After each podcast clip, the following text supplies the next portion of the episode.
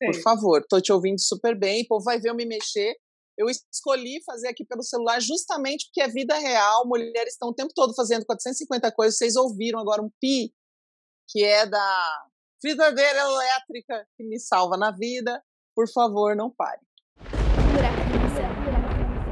E fatalmente, hoje é um dia importante para a gente, porque a gente resolveu trazer um tema que, a despeito de você ser uma guria muito jovem, sabe como ninguém o que significa esse tema que tem sido recorrente no, em debates nas redes, que é o tema do etarismo, né?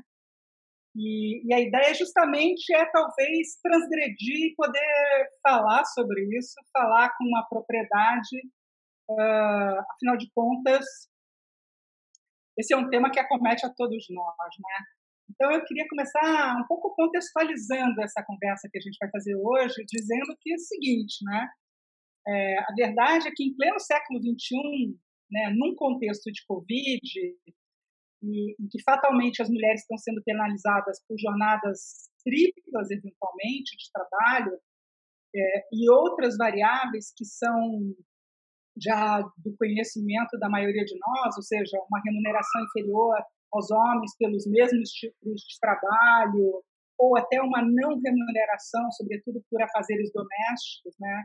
É, questões do tipo falta de acesso a cargos de liderança e até a crédito para a gente poder empreender quando a gente resolve levar uma carreira solo, muitas das vezes, né? Fora as outras tantas iniquidades que a gente observa nesse mundo. E, e uma coisa que é fundamental a gente lembrar é que há uma carga imensa emocional sobre a gente, né? é, que é também esse tema do etarismo, ou seja, como isso uh, alija a gente, tira a gente de cena, ou tende a tirar a gente de cena, no momento em que, até não muito tempo atrás, né, o etarismo era um tema que uh, colocava mulheres de 40 anos para cima fora do mercado, literalmente fora do mercado, porque elas eram consideradas velhas. Né? Isso melhorou uhum, uhum que né, a, a expectativa de vida aumentou, mas a verdade é que esse segue sendo um tema forte, sobretudo nas redes sociais, e isso ganhou recentemente muita notoriedade a partir de um vídeo resposta dessa influenciadora, escritora, que é a Cris Guerra, é, em relação uhum. que teve do, do Fábio Porchat. A verdade também, né, Shelly, é, esse vídeo viralizou um monte, porque muitas mulheres se identificaram né, com essa situação. É, mulheres das mais diferentes idades, não apenas mulheres de 50, como foi o caso ali né, abordado nesse tema do, do Porta dos Fundos. Exato, mesmo gurias muito mais jovens, né? Então, é, vale lembrar um pouquinho, dar dois passos para trás, e lembrar né, do ponto de vista etimológico, o que, quer dizer etarismo, né, que também é conhecido como ageísmo? Né? Na verdade, isso significa uma atitude ou um pensamento uh, como uma forma de preconceito, não deixa de ser isso, né? Uh, para além, inclusive, de, de discriminação forte e de, de estereótipo mesmo contra uma pessoa ou um grupo baseado na sua idade. Isso não acomete, evidentemente, só as mulheres, mas, via de regra, para as mulheres isso tem um peso maior. Né? Uhum. Uh, a gente está acostumado a ver, inclusive, situações em que as mulheres estão expostas publicamente, e aquela velha história, né? É muito comum a gente ver que homens se relacionam emocionalmente, afetivamente com mulheres mais jovens, isso culturalmente é muito aceito. A situação inversa, mulheres se relacionarem com homens mais jovens, tem uma conotação, tem um peso, tem um estigma muito forte, né? E a ideia, né, é que por ser uma forma de preconceito, às vezes mais veladas, às vezes mais escancaradas, né, é importante, como dizia a própria Cris Guerra, a gente desconstruir esse, esse tema e falar sobre ele, sobretudo falar da voz, né? E quando não, também para outras situações em que, por exemplo, pessoas uh, olham para a gente e diz, mas você é muito velha para estar tá fazendo isso, né? é, esse tipo de trabalho não é para ti, você já está fora do escopo, né? Você está fora do esquadro. É... Outro tema que nos acomete igualmente, sobretudo do ponto de vista estético, é que mulheres, a partir de uma determinada idade, a gente vê isso em situações mais formais, como era o caso, sei lá, de atletas, modelos, uh, atrizes, né? Uh, o que normalmente é, inclusive, exaltado nos homens, homens de cabelos brancos são cultuados, são cortejados. Mulheres já passam a ser, né, passava pelo menos. Até que a gente começou a ver movimentos do tipo os grisalhos estão na moda, né? E aí as mulheres começaram a, de fato, reagir, inclusive coletivamente. Todos esses entraves, né, motivados pelo ageísmo, a gente queria repercutir aqui contigo é, para justamente trazer a tua visão. Você que é uma pessoa que, inclusive, não só está no mundo é, preparando as pessoas é, como diretora artística, como como treinadora de comunicação e oratória, uma mulher mega multitask, mas que do auge dos seus 37, né, é, igualmente fala sobre absolutamente tudo, é uma ativista, olha muito não apenas para os direitos das mulheres, mas para esse lugar das mulheres no mundo, para esse lugar de fala. O que você tem a dizer sobre isso, Sheila? Meu Deus, você falou 450 assuntos, né, Andréia? Toda a conversa que nós tivemos antes, gente, nós tivemos uma conversa antes para dar o briefing, né? Ela falou todos, ela falou sobre trabalho, ela falou sobre relacionamento afetivo, ela falou sobre a imagem, sobre cabelos brancos, sobre a imagem que a gente tem de de física, né, uma exigência de que o corpo fique de determinada forma. E ontem também eu estava, por um acaso, pulou aqui a questão da Demi Moore, que é uma atriz maravilhosa, incrível, foi participar de um desfile e ela fez uma cirurgia plástica no rosto. E aí não se fala do desfile, o desfile desapareceu, porque só se fala, tipo, você tem um desfile inteiro, cheio de atrizes incríveis, todas são famosas, hollywoodianas, maravilhosas, mas a única coisa que as pessoas comentam é o rosto dela, porque ela foi a primeira a entrar na passarela e dizendo que não gostaram e que ela estragou aquele rosto que era lindo e cheio de considerações. E ela falou: Eu tô ótimo, tô super feliz com esse rosto. Tá ótimo, tô ótima. Mas todo mundo tá lá para julgá-la. Então, além de, de, de, quando essas coisas se somam, se uma mulher jovem já é julgada, se as mulheres já são julgadas, não importa o que elas façam, né? E daí se ela tá magra, ela tá muito magra, se ela tá gorda, ela tá muito gorda, se ela tá o cara novo é novo, se tá o cara velho é velho, elas ainda têm que dar satisfação sobre coisas que são completamente íntimas, né? Como a aparência que elas decidem ter ou um procedimento que ela decide fazer. Então é super é coisa demais, assim.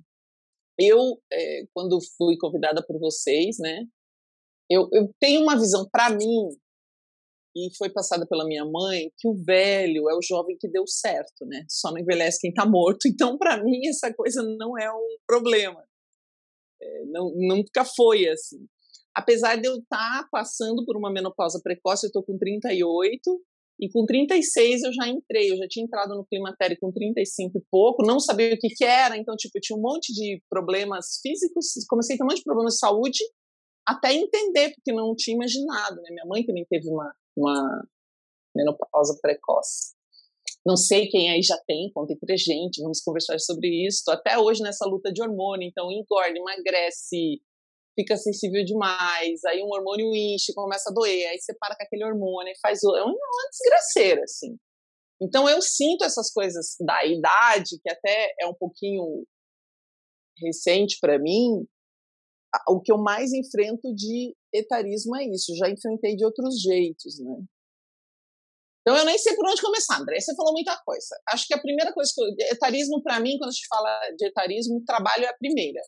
Né? Eu vi mesmo pela minha mãe, depois de sair de um, de um trabalho há muito tempo, a dificuldade que ela teve, apesar de ser uma mulher extremamente jovem, né, na casa dos 60, ela é extremamente jovem, e com muita experiência de gerenciamento de empresas, sempre teve negócio próprio, é, as pessoas simplesmente desconsiderá-la por causa da idade.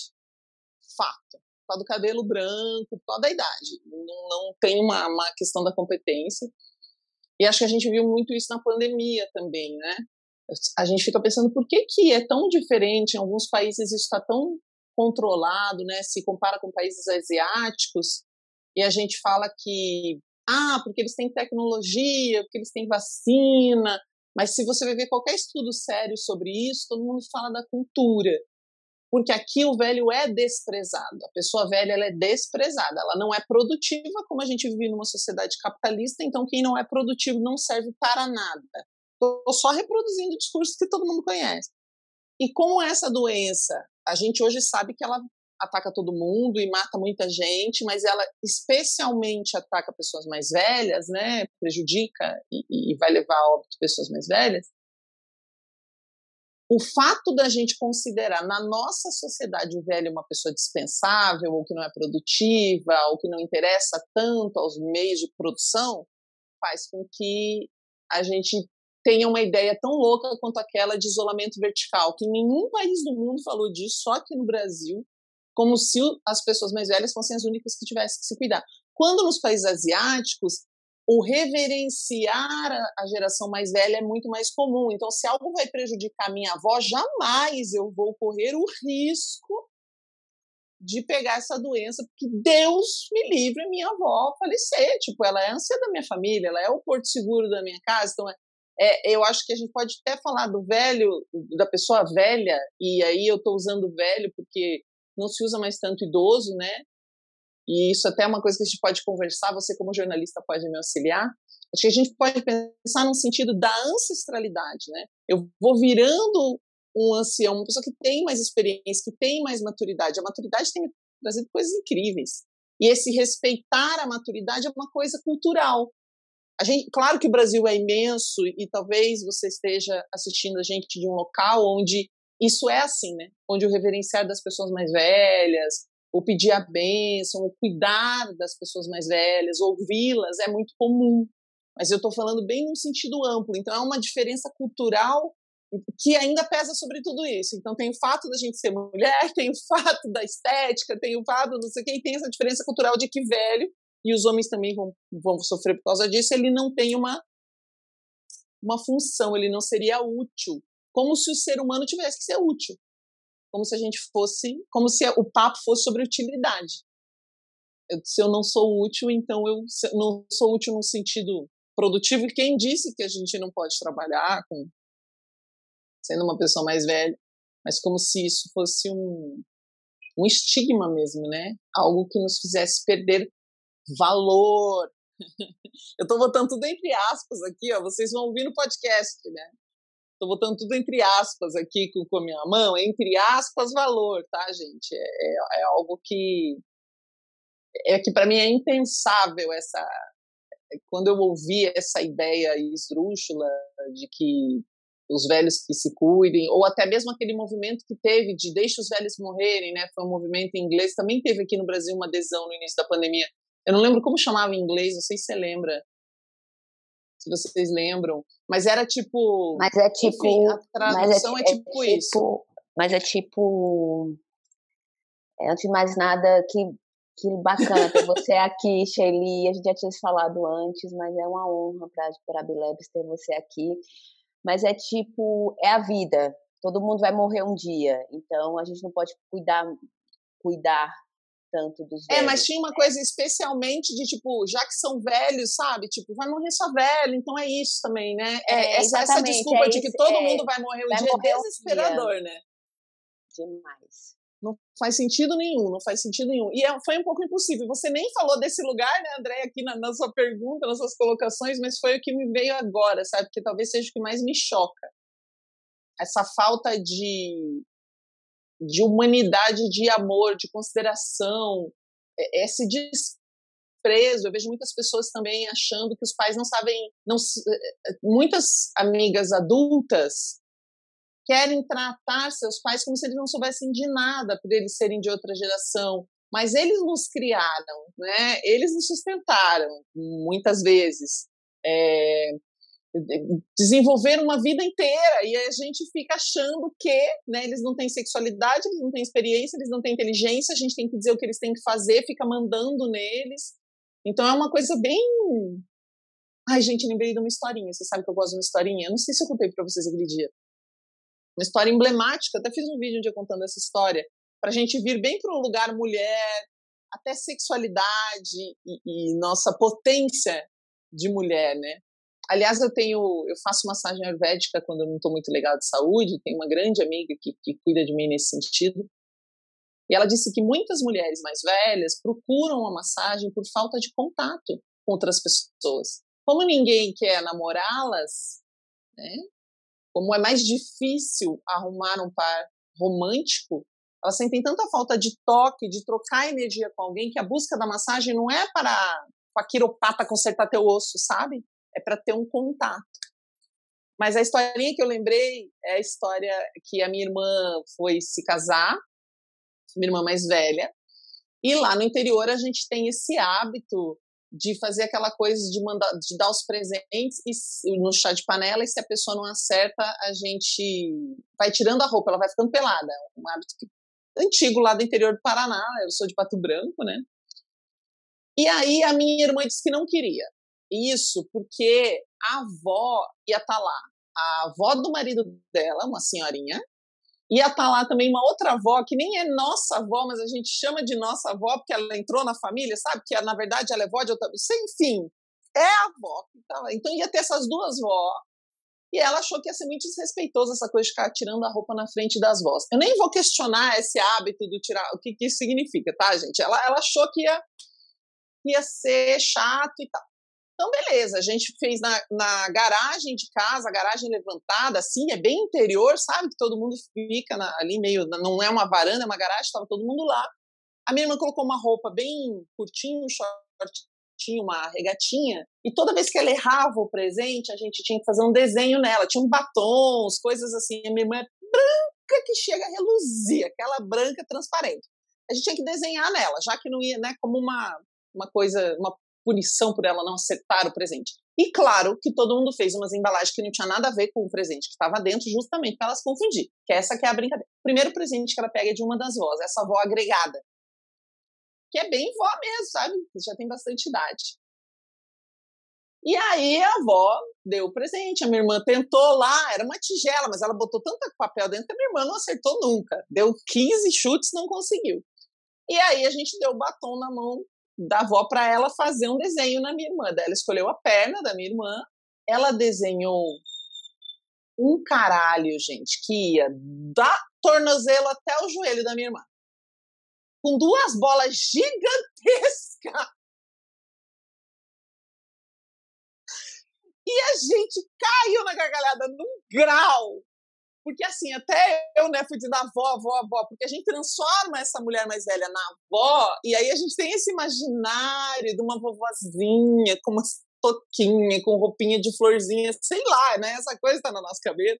E é uma mulher que teve oito filhos, ela sabe exatamente como produzir crianças, e como ser engraçada, e como fazer todo mundo cair na gargalhada. E aquele órgão genital masculino que ela desenhou tinha um quilômetro de distância. E a minha irmã não queria ficar nua na frente dela, porque, meu Deus do céu, ficar nua na frente daquela senhora mais velha. Então é todo. Gente, a gente ri tanto até hoje dessas histórias. Assim. É, é muito emblemático, eu acho. É, são muitos estereótipos, né? E eu acho, eu aqui conversando com vocês, por, por ser a mais nova, tenho 24 anos, e, e tá falando de etarismo, é meio que entender é, um conflito geracional que acontece, sempre vai acontecer, e inclusive acontece comigo com filha de Marcela, que tem 12 anos. E eu já me sinto, nossa, eu tô perdendo a tendência, mas como assim? Eu tô no auge dos meus 24 anos. E é tudo muito confuso, eu acho, a gente conseguir comunicar com outras gerações. E quando eu penso em. É, a primeira vez que, que eu dancei e rebolei até o chão na frente da minha avó, eu tava com super vergonha, porque eu sou de uma cidade do interior de Alagoas que, que é, tem todos os, os, preconceitos. E eu estava rebolando a raba até o chão na frente da minha avó. E, enfim, a minha avó não falou nada. Minha avó é tipo a vovó Juju do, eu, eu, acho que é o arquétipo da vovó Juju do irmão do Jorel. Não sei se você conhece esse desenho, um desenho brasileiro. sim, é muito, sim. é muito a minha avó, tipo ali, aquela vó, tipo, abacate.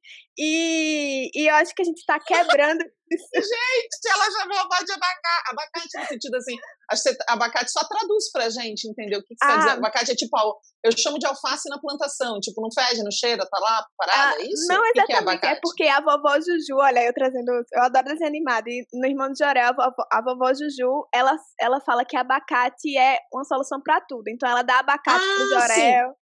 O irmão do Jorel. Ok, então é. é tipo aquela avó que só sabe falar disso, é. ela fica. Ela fica toda hora. Estigmatizada é o... naquele. é o a palavra engraçada que ela fala, babacate. Mas a minha avó é bem. Como a minha avó tem Alzheimer, então ela tende a repetir alguma palavra. Não abacate, mas ela tende a repetir. Uhum. Mas é muito estereótipo. E eu fico pensando em como é que a gente conversa com, com essas gerações. Como é que. Porque para mim é importante, por exemplo, fazer a minha avó se, se sentir validada, né? Nem útil. É se sentir validada por mim. É poder é, conversar, mesmo entendendo todos os problemas. E aí a, a, parece que na minha cabeça tá abrindo vários espectros, assim, tipo, como é que eu, é, uma pessoa uh, jovem ainda, é, posso tomar parte de entender esse problema social que acontece e fazer alguma coisa a respeito. Não deixar a responsabilidade cair também só para para as outras pessoas, porque eu acho que isso também faz parte do, da, das pessoas do, como um todo, jovens, de estar tá discutindo isso também de estar tá falando, de estar tá sabendo comunicar e de estar tá não fazendo com que as pessoas se questionem se elas são velhas demais para isso ou não. Então, ah, é, foi só um, um devaneio aqui que eu fiz não, quando tu contou essa história. Acho que Clara traz um ponto muito, muito importante, porque na Bilé, assim, eu é, com 42 anos passo por isso, e, mas a gente tem, tem uma experiência muito forte na Bilebs, é, no trabalho que a gente faz com as mulheres, nas mentorias, né? Muitas, muitas, centenas delas, né? Elas trazem para a gente, ah, eu sou muito velha para fazer isso, eu não tenho mais idade para fazer isso. É, e, e, querendo ou não, recai nós mulheres de estar tá trazendo essa reflexão. Né? Então, a, o, o, que a fala que Clara traz é trazer um pouco dessa responsabilidade para as outras gerações também, né? O quanto do teu comportamento reflete é, nas, na, nas, nas, nas, gerações mais, mais, mais velhas, nas, nas gerações mais velhas, né? Então, é, Clara falou, e de fato a gente tem uma convivência muito próxima, mas existe, eu tenho um filho de 15 e uma de 12, e já existe essa diferença entre eles dois. Tem, tem coisas que Yasmin, é, e às vezes a gente brinca, e Yuri já tá velho, porque já foi, já são dois anos e dez meses, não são nem três anos, dois anos e dez meses, né? Então, você conseguir ter essa, essa, essa, essa, e exercer o, o real sentido da palavra empatia, independente da idade da pessoa, porque eu acho que quando a gente, de tudo que a gente falou aqui, principalmente Shelly e do que Clara, que aquela pessoa já passou, é tipo o famoso respeita a minha história, né? Respeita a minha hum. história, olha que tudo que eu já passei, né? Então. É, Mas sabe o que eu acho complicado? Ah, não, porque a gente falou Não, de, é. dos asiáticos, de como as pessoas asiáticas é, se comportam. E aí eu, eu, morei nas Filipinas um tempo. E a minha experiência aqui era o contrário, era que as pessoas não escutavam os jovens. Literalmente, a nossa opinião era tot é sério, a nossa opinião era totalmente desvalidada, porque eu não podia abrir a boca para falar nada, porque eu era novinha demais, não sabia de nada. E aí era porque a hierarquia é tão importante lá. É, por exemplo, se eu falo com uma amiga coreana e eu não uso um pronome é, em um caso, um recorte da Coreia, eu não uso. Ela é, ela é um ano mais velha que eu. Se eu não chamo ela de senhora, eu tô errada, assim. Eu estou quebrando todas as regras. Ela é um ano mais velha que eu. Minha gente, nunca que pessoa um ano mais velha que eu. Pra minha idade, um ano mais velha que eu.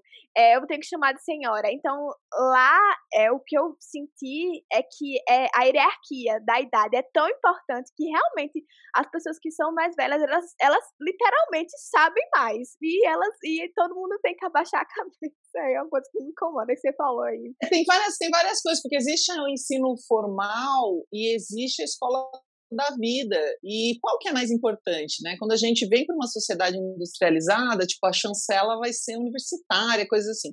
Mas do que você estava falando de como conversar, eu acho que as palavras são importantes e o coração é muito importante. Quando você parar de olhar, eh, a gente tem uma coisa imatura de olhar as pessoas mais velhas é, como a gente, a gente encaixa elas no, na relação que a gente tem com nossos pais ou com os nossos avós da nossa família. E para mim, e não que é uma pessoa, e do mesmo jeito, ao invés de enxergar nossos pais como pessoas, a gente enxerga como nossos pais. Acho que tem uma diferença que a gente precisa fazer aí, para não fazer essa confusão. Eles não são, minha mãe não é a minha mãe, ela é uma mulher, hoje solteira, livre, independente. E eu, quando vou conversar, eu converso com essa mulher. Não quer dizer que é a mulher com a qual minhas irmãs conversam também. Então, como a gente enxerga isso, como a gente enxerga com o coração, reconhecendo o ser humano independente que está ali das funções sociais que ele exerce ou exerceu na nossa vida. E você falou é, o poder das palavras. Eu não falo mais conflito geracional, eu tenho buscado falar colaboração geracional. Isso é uma questão de colaboração geracional. Porque quando a gente fala que é conflito, parece que ele nunca sempre vai existir esse choque. Todas as... Ontem eu estava dando um curso numa empresa de ontem sobre comunicação escrita e alguém trouxe essa questão, né? Como a gente estava falando de palavras, que palavras usar, e aí alguém falou: ah, mas os jovens também têm. A pessoa está perto dos seus, com seus 55 ele devia ter. Ele falou: os jovens também tem preconceito contra a gente, eles não ouvem a gente, eles acham que a gente é ignorante, eles querem ficar consertando tudo que a gente faz. Aí o outro colega da mesma faixa etária disse: Mas a gente era igual com os nossos pais. Essas coisas vão acontecer e, para mim, a palavra, o jeito que a gente encara. E eu queria voltar mais nesse ponto do eu sou muito velha, né? Como, para mim, quando você fala, eu fico pensando que a gente está tratando de um assunto que é falta de referência. Quais são as histórias que a gente tem? Quando a gente pensa velha, ainda vem a imagem da vovozinha, uma mulher velha, que são as histórias, que é o que a gente viveu. Então, quais são as histórias? Tem um monte de exemplo aí. A gente tem poucos exemplos. A gente tem nessa sociedade que não dá oportunidade para pessoas com mais idade, a gente não vai vê-las tanto trabalhando. Então a gente acha que não dá, ou que não pode, mas será que tem espaço? Então talvez a gente precise de mais histórias, né? Talvez a gente precise de mais conversas, e por isso o vídeo da Cris tenha é, viralizado tanto, porque você vê uma mulher no, no imaginário do humorista. A mulher de 50 e poucos anos é uma vovozinha gaga, que não sabe o que. Não que seja um problema, mas assim, que não, não concatena mais, que não consegue acompanhar a atualidade. E ela é exatamente aquela pessoa dizendo: Cara, você está falando de mim. Então a gente não tem esse exemplo. Se a pessoa acha que. E se a gente achar que não pode, né? Se as pessoas mais velhas acharem que elas não podem começar, e olha que nós estamos falando, você mesmo, com 40 e poucos anos, as empreendedoras que lidam nem, nem estão nessa faixa etária dos 60, geralmente, ainda são mais jovens, já acham que não podem fazer porque estão velhas, a gente precisa de mais modelos, de outras referências. A gente precisa construir essa base de referência, atualizar a nossa base de referência do que é ter mais idade, né? do que é possível fazer com mais idade. Shelly, eu quero aproveitar o gancho justamente, antes de mais nada, te pedir desculpas pelo, pelo longo prólogo no começo, mas justamente porque, eu, como você é muito boa de história, basta a gente soltar uma novela que você vai em frente, você tem histórias mil para contar, mas eu quero aproveitar esse gancho justamente porque é um gancho que, inclusive, me diz respeito. Né? Eu tenho 56 anos, eu para nada me sinto uma mulher. Aliás, eu tenho a idade justamente da mulher que foi que sofreu chacota nesse programa. E para nada, igualmente, eu me sinto não só desatualizada, pelo contrário, mas uh, tem um ingrediente fundamental, e aí eu quero botar um pouquinho de lenha na fogueira, né, uma provocação interessante, que é justamente, eu tive a oportunidade, talvez um, um dos grandes uh, benefícios da minha vida tenha sido conviver com gente de tudo, que é geração como eu tenho agora. Eu trabalho com essas gurias, né, com, com Clara e com Marcela, e para nada há um abismo entre a gente, senão porque há uma reverência, há uma consideração, há um respeito e há uma admiração profunda por cada uma de nós dentro do seu repertório, da sua história. Então, também a falta de possibilidade de convivência, de troca, impede justamente o reconhecimento de que sim, somos potentes e cada uma, né, cada qual nesse seu momento. Quando a gente fala, por exemplo, no mundo que está profundamente alfabetizado digital, quem disse que a idade é que nos exclui, né?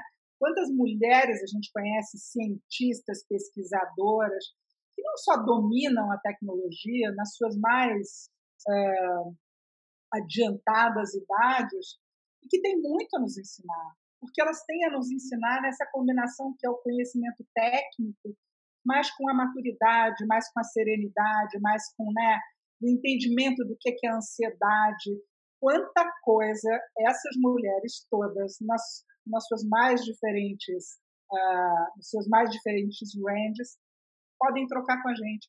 Vale lembrar né, que uh, a Organização das Nações Unidas colocou 60 anos em algum momento com uma idade, né, uh, você passa a ser velho a partir daqui. Há também uma outra consideração que é uh, que a gente usa muito essa terminologia hoje em dia. Ah, os, os 60 são os novos 50, os 50 são os novos 40. O que quer dizer isso, né? E ao mesmo uhum. tempo, é muito bacana que é pensar o seguinte: mulheres empreendem desde que eu me conheço por gente. Isso é uma máxima. Segunda máxima, a gente envelhece desde o dia que a gente nasce. Não fosse por isso, a gente não faria aniversário. E, em última instância, a gente, como mulher, não recebe educação financeira. Né? Diferente, normal, por muitas gerações, mulheres não foram à escola de negócios. A gente não recebeu educação financeira em casa. Então, como é que a gente também se prepara para envelhecer e mulheres que foram absolutamente autodidatas, porque se elas fazem o gerenciamento de casa, mais de 50 ou quase 50% das mulheres são administradoras únicas dos lares no Brasil. Então, se tem mulher, se tem, se tem um ser humano que entende sobre gerenciamento financeiro, é mulher. Mulheres recebem né, não só o auxílio, uh, sobretudo o auxílio agora na época da pandemia, mas muitas delas receberam o Bolsa Família porque elas fazem a gestão dos recursos financeiros. Então, há uma invisibilidade, um não reconhecimento daquilo que mulheres fazem sim. Né? Mulheres, uh, igualmente, não só porque elas têm autonomia, porque elas têm autoridade, mas ao longo da história é, a gente destitui valores e valores, sobretudo, para mulheres a partir de 40, por exemplo, como esse. Mulheres não têm sexualidade, não têm vida ativa. Oi?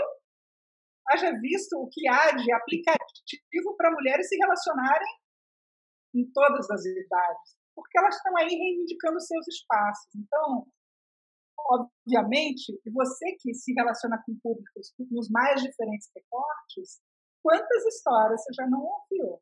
Quantas?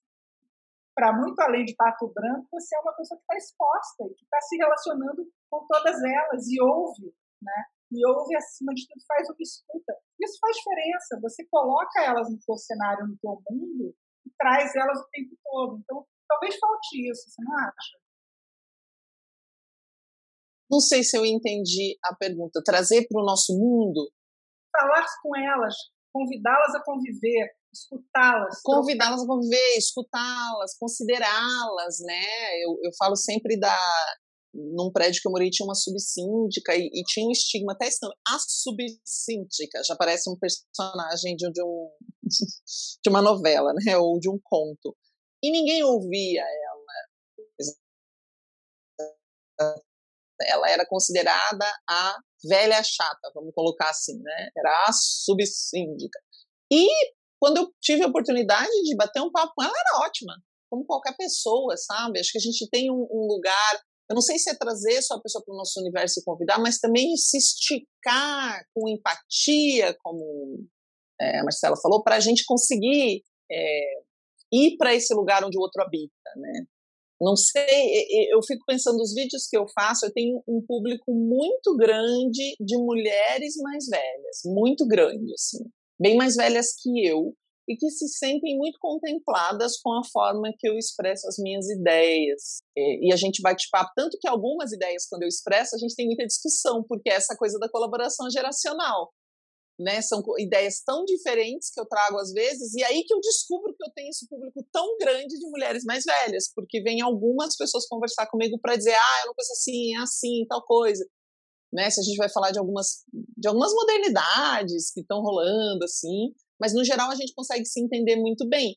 Mas para mim não é nenhuma mágica, é uma questão de humanidade, de se, se colocar no lugar de ser humano, tentar ultrapassar, assim, eu serei essa pessoa, essa pessoa fui eu. E talvez a gente seja igual em, em muitos aspectos. É, no particular, é muito difícil ver isso, mas eu compreendo que é, se a gente pedir, e eu vou ir passar no relacionamento amoroso, que eu acho que é mais é, didático, ou até para todo mundo que está aqui, se eu pedir para todo mundo fechar o olho, quem está nos ouvindo no podcast ou assistindo, e imaginar Pense numa mulher forte, numa mulher exemplar, numa mulher que você considera bonita, bela, interessante. Pense nessa mulher, você de olhos fechados, pense nessa mulher caminhando na sua direção. Com que roupa ela tá, que sapato ela tá usando, ou tá de pé descalço, qual é o cenário. Será que alguém pensou na avó, né? Ou em uma mulher que tem mais idade, que mulher, uma mulher sensual, se eu desse, pense em uma mulher sensual, você de olho fechado. Como que é o corpo dessa mulher? Será que você pensou numa mulher parindo, por exemplo? Numa mulher gorda? Esse nosso imaginário ele está muito zoado em relação ao que é uma mulher, especialmente ao que é uma mulher forte. Eu realmente, quando penso em mulher forte, eu não tenho filhos, fiz essa opção, né? Não sei se um dia adotarei ou não, mas dificilmente até nem posso mais ter filhos biológicos.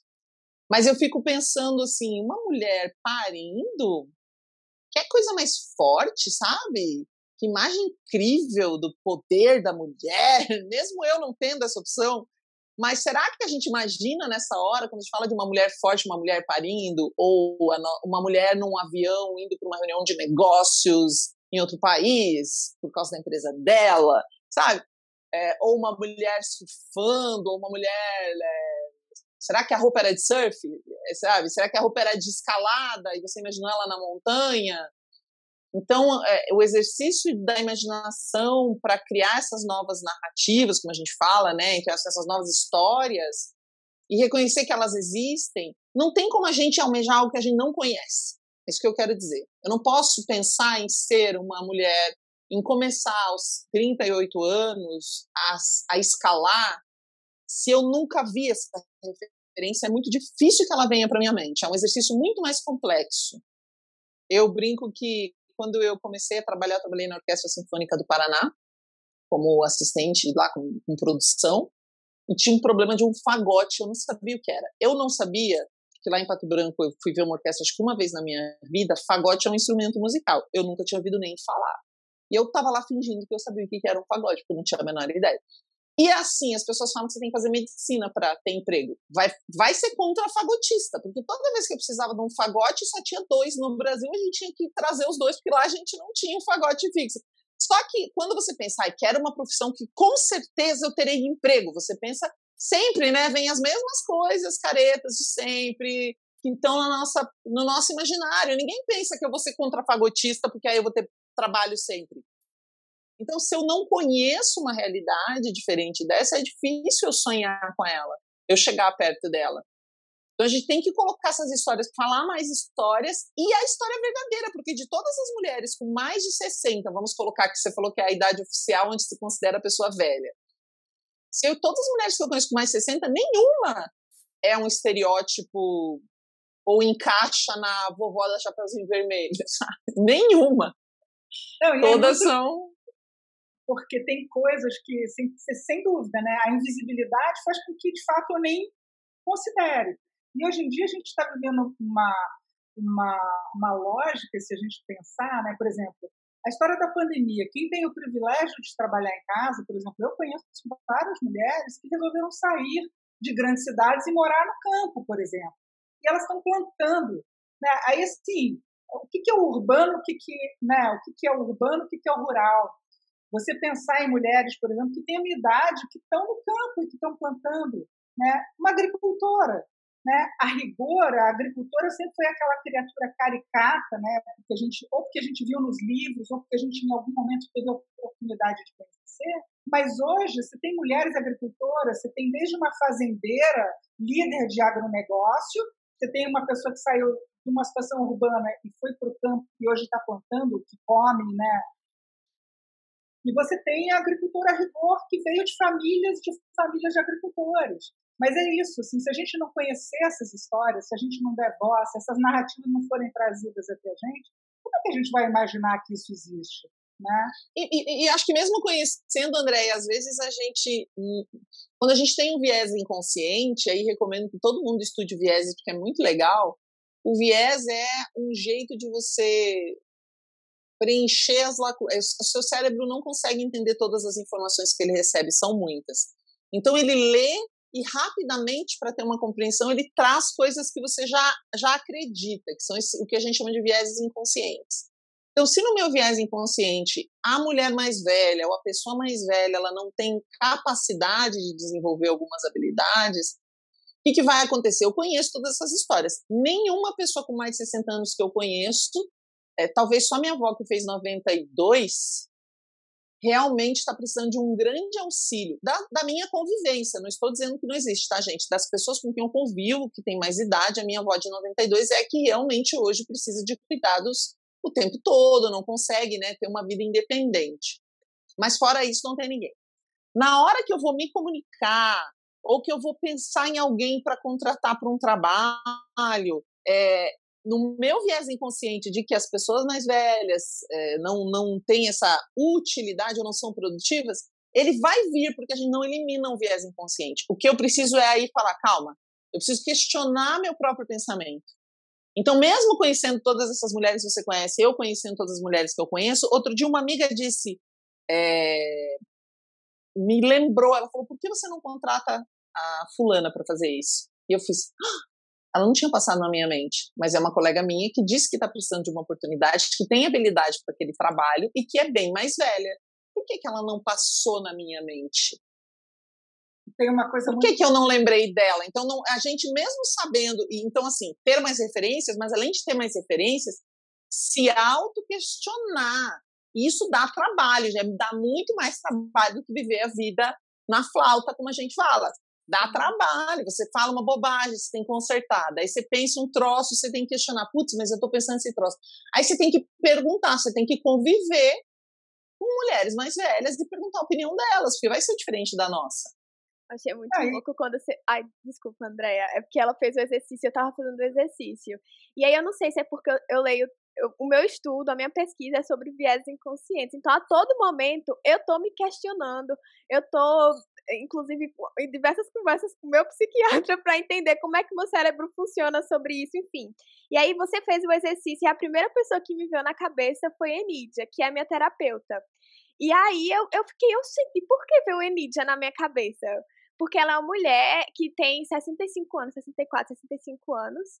É, é um, pra mim é um super exemplo. E eu tenho uma dificuldade enorme de achar terapeuta, mas Enidia é, tipo, muito boa, porque ela foi militante na, na, na época da ditadura, ela eh, viveu diversos, diversos aspectos, a, a inserção do feminino na cultura e na economia, e ela é bastante crítica, então, para mim, quando eu tô fazendo uma sessão de terapia com ela, eu tô abrindo uma bíblia, assim, do sagrado feminino, entendendo as coisas, é, é tão bom, tipo, eu, meu Deus, eu, quando eu tenho sessão com é, ela, eu falei mulher forte, e eu falei é. mulher forte, geralmente eu falo mulher sensual, se eu falo, imagine uma mulher sensual, aí tem que ver o que vem também, sabe? Então dá para fazer esses exercícios de várias formas, uhum. ver qual é o estereótipo, né? Uma mulher forte, nós mulheres temos essa Agora, a gente fala uma mulher sensual, dificilmente vem uma mulher mais velha, vai vir o Instagram, talvez. E é muito dolorido tudo isso, né? É muito.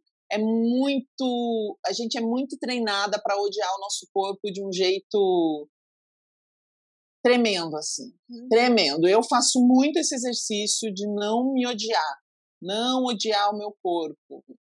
E odiar no sentido, assim, de falar, ai, é, ganhei peso, ai, não sei o quê, ai, preciso usar maquiagem, ai, preciso de, de me comparar, sabe? Tudo, tudo isso que é oferecido para as mulheres hoje é muito triste e, e mantém, e, e é tudo uma questão não tem como a gente não falar de capitalismo de sistemas, porque é uma questão de dinheiro, né? Se todas nós nos sentíssemos felizes e tranquilas com a pele que a gente tem, com o dente que a gente tem, porque agora todos os dentes aparecem brancos de um jeito no Instagram que você fala, o que está fazendo os dentes? O dente não tem aquela cor, gente. Não é a cor do dente.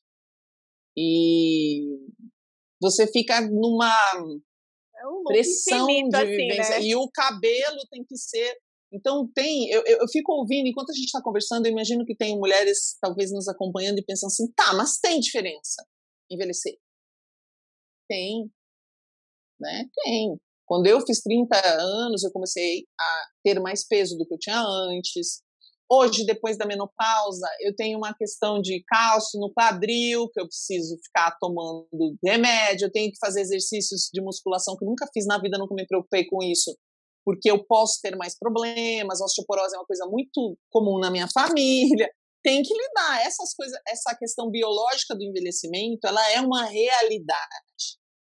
Mas ela não precisa estar tão linkada com a nossa forma de ver socialmente. E a cada momento a gente tem também mais possibilidade de lidar com isso de um jeito muito melhor do que a gente lidava antigamente. Realmente as pessoas, quando a gente lê aqueles romances antigos, é, as mulheres casavam com 13 anos, morriam com 40. Ninguém passava de idade nenhuma, mas agora a gente precisa entender que tudo evoluiu também. Talvez seja um ranço que a gente traz também dessa literatura, desse passado, de uma dificuldade de reconhecer que também essa, esse privilégio de viver mais e viver melhor, ele também não está distribuído né? Isso é, isso é uma coisa ainda para poucos. Então também tem essa disparidade de como uma pessoa envelhece e a outra envelhece, quantas doenças cada um vai ter, tanto que na pandemia a gente vê. Claro que as pessoas com menos recursos, num primeiro momento a gente teve as pessoas com maior possibilidade financeira pegando mais a doença, mas não são as que mais morrem. Porque elas têm uma condição de saúde diferente. Então, eu não quero que pareça que a gente está dizendo, nossa, envelhecer é uma maravilha. Meu, tem os problemas de envelhecer que é chato. Aí na menopausa, eu tomo, eu tomo hoje, acho que uh, um, dois, três, quatro. Eu vai, eu, oito comprimidos por dia, gente. Tem de manhã, tem três, aí tem um na hora do almoço, aí tem dois antes de dormir. E aí tem dois que eu mandei fazer que tem que ser manipulado, que eu tenho que pegar essa semana. Mas, sabe, e olha que eu tenho 38 anos. Imagina. Você estava falando aí, eu não sei porque minha, minha eu, meus pensamentos viajaram lá para a Suécia. Te contei, né, que eu morei 12 anos na Suécia, não sei se eu contei. Acho que comentou sim. É, então, e a Suécia é um país é, extremamente velho, né? Com um percentual, não sei agora, nesses últimos, já faz oito anos que eu voltei, mas historicamente é um país é, que de fato tem uma população velha muito muito grande. E é, os meus pensamentos foram como é ser velho na Suécia. Eu não quero trazer o, o, o, a questão do relacionamento, porque existe de fato a questão de mas existe uma, é, uma questão de, de afetiva né porque é, é, uma, é, um, é um povo é, mais frio do que a gente. Porém é, a velhice ela é culturalmente aceita né? Então tanto fisicamente quanto uhum. lá você é, diz lá. É uma coisa né? culturalmente né? aceita. Culturalmente aceita, né? Então, tanto fisicamente quanto funcionalmente.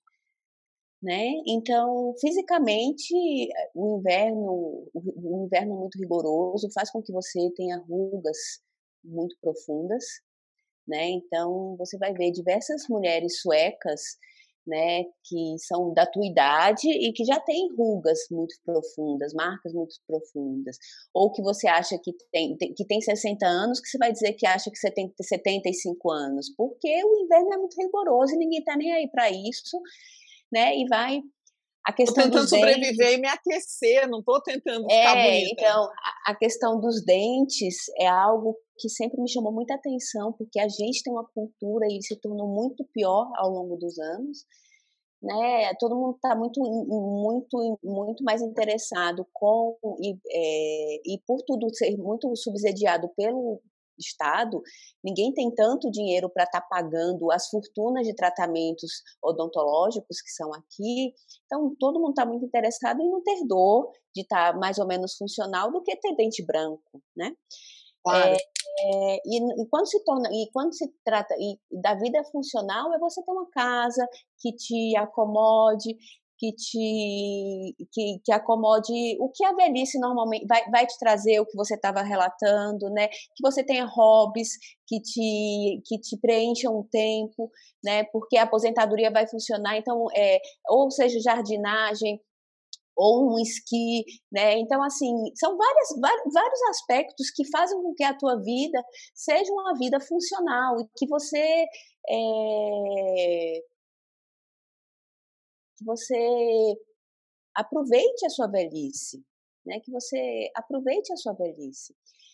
E aí eu, eu trazendo eu, eu, eu pensei nisso e, e trouxe assim essa perspectiva para a gente assim, porque Aí lembrei da Rita Lee, porque a Rita Lee tem um, até dublei um áudio dela, é, eu, eu sou a louca do TikTok, eu dublei uhum. um áudio dela que tem assim, você pode escolher envelhecer como as peruas, né, já faz muitos anos, e a Rita Lee, né, as peruas, aonde a velhice é teu inimigo, ou como as uhum. feiticeiras, onde a, onde a velhice é teu aliado. E essa essa essa essa essa frase dela, ela, ela me tocou profundamente. Infelizmente, a gente vive numa cultura tão cruel que não permite entender como a velhice é o nosso aliado. Né? Como a velhice pode ser o nosso aliado. Nós somos mulheres tão profundamente inseguras, tão profundamente é, é, maltratadas, profundamente, se a gente entendesse, se amanhã a gente uhum. acordasse uhum. e entendesse sem, sem, sem ligar, sem se preocupar tanto com a nossa aparência, quantas empresas iriam falir, né? A gente não, não, não entenderia que tudo isso é, como você disse, é o capitalismo, é o dinheiro, né? Não quero, não... Então, assim, é, a gente tentando tentando fazer um paralelo entre tudo isso que eu e aí ainda ontem eu falei para a Christian, né? Tava no TikTok. E aí eu, eu tenho, de repente, eu tava numa. Nas, nas férias, eu falei, fiz meu plano de aposentadoria. Eu vou viajar. A gente tem um cachorro, nunca tive cachorro, e aí faz uma, quase 11 meses que a gente tem cacau. E eu falei, no meu, quero viajar. Meu plano de aposentadoria vai ser: eu vou ser cacau ou outro cachorro, porque eu acho que eu vou ter cachorro pro resto da minha vida, viajando de carro. Né? Porque como é que eu vou levar o cachorro de avião? Não dá, né? Eu amo uhum, viajar. Uhum, uhum.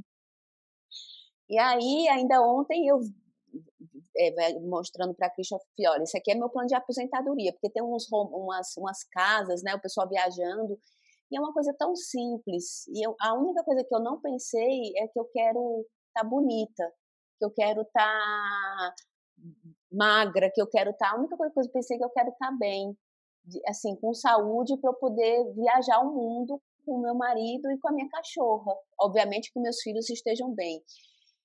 E eu acho que se a gente fizer esse exercício, né, de que tudo na vida passa, eu sei que é clichê isso que eu vou falar, e se a gente observar isso que é, é pensar nisso que a Rita Lee fala, né, dentro da loucura dela, que ela mesmo se, se, se, se denomina de, de louca, né, mas eu acho que é uma pessoa de infinita sabedoria, de que a velhice ela pode ser um aliado ou um inimigo. Eu acho que a gente tem muito a aprender sobre isso, né?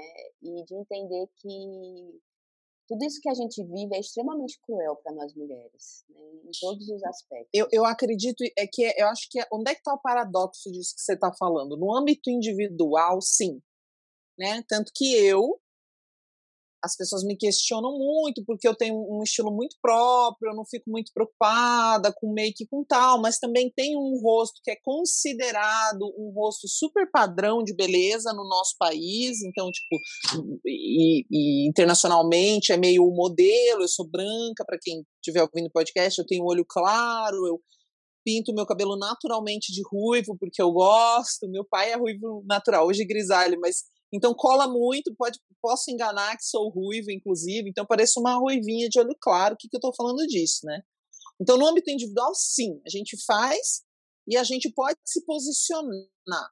Mas um monte de coisa social, talvez mesmo assim você vai enfrentar uma segregação social, você vai ser párea em alguns momentos, é, a pessoa não vai querer te namorar, entre você e uma mulher do seu lado vai escolher a mais jovem, é, quando a gente fala principalmente de heterossexualidade, mas não necessariamente, daí fala que sou bissexual, já fui casada com mulheres e já fui casada com homens, então isso é uma, uma, uma questão para mim diferente. Então, quando você é. Às vezes você se interessar por alguém, essa pessoa não se interessar. Então, uma coisa é dentro de você você resolver. Mas mesmo dentro de nós, muito resolvidas, você vai enfrentar coisas. Então nós não vamos mentir. Nós queremos que vocês saiam daqui, mulherada que está nos assistindo, sabendo que vocês podem tudo, porque vocês podem, é um fato. Nada vai impedi-las, é, nada vai impedi-las, não. Nada, não existe nada biológico que te impeça de recomeçar tudo. E, e agora eu lembrei da história de uma diretora que era do Boticário, acho que era Andréia o nome dela, que ela largou tudo, com 40 e poucos anos ela viu, cara, com 40 para 50, uns 45 anos ela tinha, quando ela largou toda a carreira de executiva que ela construiu durante muito tempo, fazer, foi fazer curso de florista, se não me engano. É uma história fácil de encontrar, gente. E ela falou: imagina, a gente desenvolve uma profissão, para desenvolver uma profissão leva uns 20 anos, eu ainda consigo desenvolver mais umas duas, três, se eu começar agora.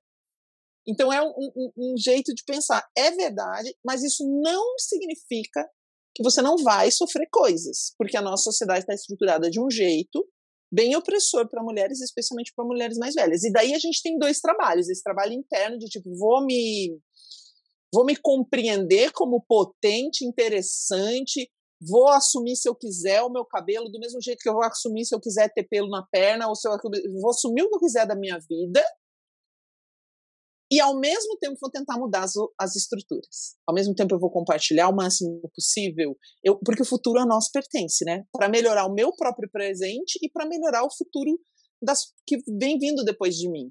É inevitável que a gente sinta. Então, acho que é um paradigma. Tem o interno e tem o externo, a gente precisa trabalhar nessas duas frentes ao mesmo tempo, assim. Só para não parecer Na que a gente resolvendo não, a gente, dentro de gente nós, né? É romanti... Não, imagina, a gente é, não tem como romantizar tudo que a gente é, passa, né? Então, acho que cada um dentro da sua individualidade tem que entender como é que você traz para o consciente essa, essa, essa crueldade, né? Essa, essa, esse ainda ontem eu escutava a Juju falando, né, que o feed do Instagram ele é infinito, né? Então, uhum. eu não sei se vocês já escutaram é, a, essa, essa fala da Juju, mas ela fala, gente, o feed do Instagram é infinito. Tudo na nossa vida é finito, mas o do Instagram é infinito. Você tem que ficar lá o resto da sua vida, porque nunca vai ter fim.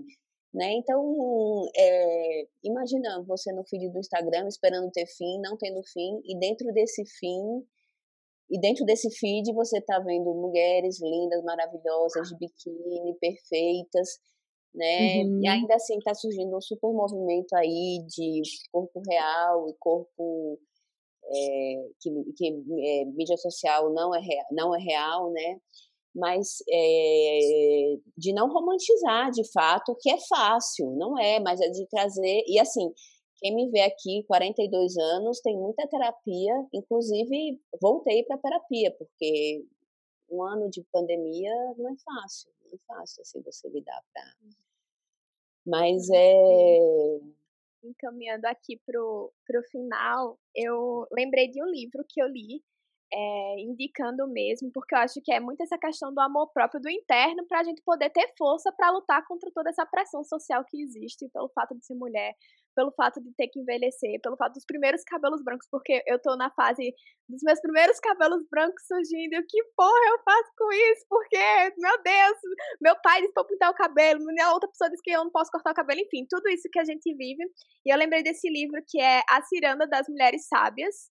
É, Clarissa é uma, uma autora que eu adoro, que ela escreveu Mulheres que Correm com os Lobos. E aí eu comprei esse livro porque é, é um livro que ela escreveu velha. Então ela escreveu, ela fala aqui inclusive, ser jovem quanto velha e velha para ser jovem. Então eu nem tinha me tocado que abordava tanto essa questão do etarismo, mas ela traz vários arquétipos da mulher anciã, da mulher vó, das abuelas, como ela fala aqui. É um livro super interessante para entender como é que a gente envelhece uh, sendo mulher.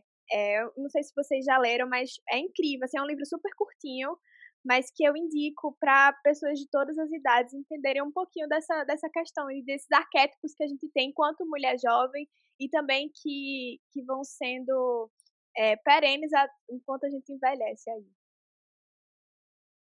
Eu, que eu, legal. Vai. Eu queria colocar uma coisa que acho fundamental ouvindo vocês falarem isso, né? É, eu acho que a gente tem que ser muito generosa, não só com a gente mesma, a gente tem que ser profundamente generosa, ter profunda compaixão, porque a gente está carregando dores e cicatrizes de cultura e que a gente só vai conseguir transformar isso se a gente conseguir ser profundamente empática, se a gente conseguir ter muita sororidade, sobretudo entre as mulheres, porque é impraticável, gente. Se a gente for cruel, e as mulheres costumam ser não só competir, mas são muito cruéis umas com as outras, que a gente possa fazer isso. Shelly tocou em pontos, é, nós todas aqui, mas que são fundamentais, que a gente possa exigir políticas públicas que façam com que é, todos nós, homens e mulheres que estão envelhecendo, sejam olhados, sejam cuidados, e também isso ajuda muito, né? Mas principalmente que a gente consiga se cuidar olhando umas para as outras dizendo: a gente tem lugar. Eu dei aula durante muito tempo e eu lembro que a coisa, uma das coisas que me dava muito prazer era, era ver mulheres bem mais velhas na sala e, e elas tinham muita vergonha, assim, elas se aproximavam dizendo: André, eu resolvi voltar a estudar depois de tarde. E, e é o que Shelly falou: a gente pode tudo. Na verdade, a gente só tem que se permitir. Então, tem um trabalho que começa com a gente, mas tem um trabalho entre a gente e tem um trabalho público, que é vamos cobrar né, que todos nós olhemos para isso. E talvez essa pandemia esteja justamente um pouco incitando a gente para isso, né? porque a gente tem, como a gente também falou aqui, envelhecer não é simples, não é fácil, não é glamouroso, mas que a gente possa entender também que há uma diferença abismal se a gente envelhece com condição, com recurso, só tem um trabalho, de novo, sempre que começa na gente. E que a gente possa olhar para isso, de fato, de uma maneira muito mais amorosa. Né? Eu acho glamouroso. Eu acho glamouroso. Pode, não é fácil pelas questões físicas, e eu estou vivendo elas agora em função dessa menopausa também, porque uma menopausa precoce ela não é uma coisa simples, ela é um problema, né? A gente fala, parece que é só ficar para antes de menstruar, mas é um pouquinho mais chato. Mas eu acho glamouroso, gente. A habilidade que eu tenho de lidar com as pessoas hoje é tão melhor do que a que eu tinha antes. E os tombos me fazem tão uma pessoa maravilhosa. E se não fosse a vida, eu não teria essas oportunidades e faço tanta besteira, mas eu aprendo e daí eu faço menos ou uma besteira um pouco diferente, sabe? Consigo olhar algumas situações com tanta beleza e eu imagino que quanto mais idade eu tiver, mais eu vou conseguir fazer isso. E uma amiga que trabalha com sexualidade, da Prazerela, arroba Prazerela, acho que é uma coisa super legal de todo mundo seguir, a Mari, ela me perguntou essa semana, porque eu estava ajudando ela com o curso que ela vai dar, o que que me tornou adulta sexualmente, como eu entendi que eu passei da porque tem a, criança, tem a adolescente, como eu me senti adulta. Ela fez essa pergunta e foi um eu falei, né? Então, quando que a gente se sente adulta? Ela falou, porque às vezes eu me sinto uma criança até hoje, eu não sei, então eu percebi que eu sou a bússola, e eu disse que eu me senti adulta quando eu me sentia capaz de decidir as minhas relações, né? Afetivamente eu me senti adulta quando eu podia dizer, quando eu posso dizer hoje, ah, eu quero ficar com essa pessoa, com essa não quero, não. Quando eu consigo dizer não, eu não tô afim, seja pelo motivo que for. Então essa maturidade da escolha é um negócio tão extraordinário, Clara. Olha a Vete dando uma a Sheili tia, que, né, falando com a moça 20 anos mais nova, 27 anos mais nova, pega um conselho da tia. Ame ficar mais velha, porque a gente hoje a gente acha que sabe escolher quando a gente tem 20 anos, mas quando a gente tem 40, hum, a gente escolhe muito melhor. E eu imagino quando eu tiver 60, eu vou ser a, a mestre zen budista praticamente. Eu vou saber dizer, não entro nessa furada não. Hoje eu ainda caio numas esparrelas, sabe? É verdade, Shirley. É, é uma delícia. Assim, eu, de fato, não troco os meus mais de 50 pelos meus 20, não troco. Foi uma delícia ter 20, mas essa coisa da maturidade, da menor ansiedade, é incrível. Essa, esse poder da escolha é genial. A forma de encarar as coisas é divina. Então, de fato, estamos juntos. Sim, não troco meus 42 por nenhum, nem, nem, por nenhum 2 de 20. Eu vou estar envelhecendo com essa consciência, então é maravilhoso aproveitar, né? Cada época da vida. Eu queria também é, recomendar um livro, gente, é, que fala um pouco disso. Na verdade, fala das narrativas aí, de tudo que a gente falou, mas de uma forma muito. É, mais poética, que é o, o que o sol faz com as flores da Rupi Kaur. Não sei se vocês já leram, mas é um livro rapidinho de ler, são poesias, mas que fala justamente disso que a gente falou tudo, de toda a trajetória de uma mulher. Né? Ela é uma indiana que migrou para o Canadá, então vale muito, muito a pena ler esse livro. Um, um amigo que indicou, eu não sempre achei que não gostava de poesia. É besteira, né? A gente fala, não, não gosto de poesia, não gosto de poesia. Aqui eu indicando um livro de poesia. É, mas é isso. É claro, o link vai cair, não é isso? A gente precisa encerrar. Sheili, muito obrigada por ter aceitado o nosso convite. Conversa muito gostosa. É, e eu espero que seja a primeira de muitas. Amém, obrigada. que assim seja. Vai ser. Obrigada, Dea. Obrigada, Clara. Um cheiro, gente. Beijo. Obrigada por Tchau, tchau. Beijo. Beijo.